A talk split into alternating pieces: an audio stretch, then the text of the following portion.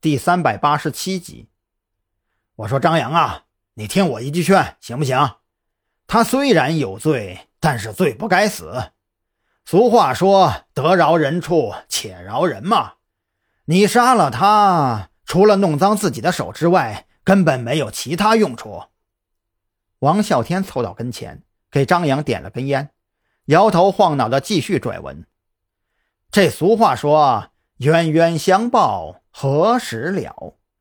不如你给自己一个机会，也算是给他一个赎罪的机会呗。反正咱们手里掌握着他所有的罪证，让他自个儿坦白一遍。要是到这个时候他还不老实，我替你动手。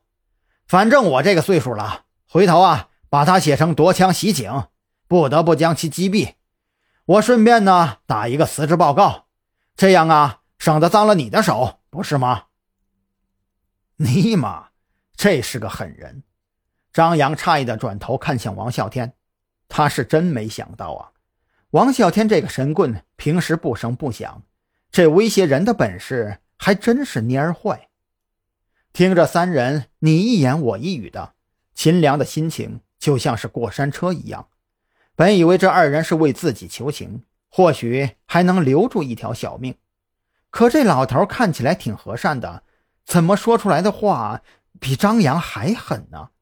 他甚至都担心自己没被张扬一枪打死，反倒是被吓死了。那那行吧，我给你俩个面子，我看到他就来气。审问的活交给你俩了，记得啊，别开录音。我先去给他瞅瞅，挖个坟坑。等会儿他要是不老实交代，直接弄死埋了。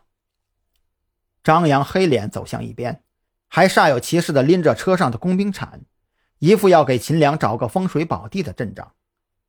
如此这般之下，秦良的心理防线彻底土崩瓦解，也不用蓝雨桐二人开口引导，但凡是他知道的事情，事无巨细，全都给撂了出来，甚至连七岁那年。偷看邻居阿姨洗澡的事儿也都没敢落下，最后王啸天都有些不耐烦了。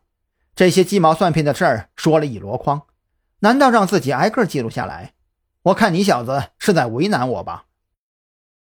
看出王啸天越发不耐的表情，秦良终于不敢再胡扯了，一本正经地将自己如何进入看守所，又是如何利用吃饭的时机接触陆安，完成公司交给他的任务。全都讲述了一遍，最后他还非常肯定地说：“陆安对彭璇的安全非常看重，完全是因为彭璇的原因才会同意在见面的时候陷害张扬。至此，张扬身上的罪名基本洗清，唯一的麻烦就在于特侦局方面必须保护秦良上法庭之前的安全。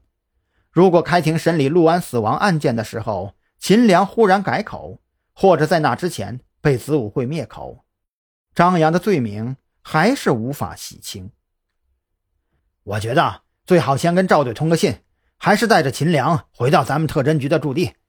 毕竟赵队他现在就在专案组，知道的信息肯定比咱们全面。王啸天开口提议道。蓝雨桐低头沉思了一番，这件事情肯定是要通知给赵军的，但是将秦良带回特侦局的提议，他却是不认同。他现在的身份不宜曝光，过早曝光他的身份只会给他引来灭顶之灾。子午会的人是什么行事风格，你又不是不知道。一旦让他们得到秦良就在特侦局的消息，咱们都别想安生了。蓝雨桐转头看向秦良：“你现在是什么个处境？自己心里多少有点数吧？”秦良木然的点头，他现在完全就是案板上的一条鱼。虽然看起来还活蹦乱跳的，可实际上完全任人摆布。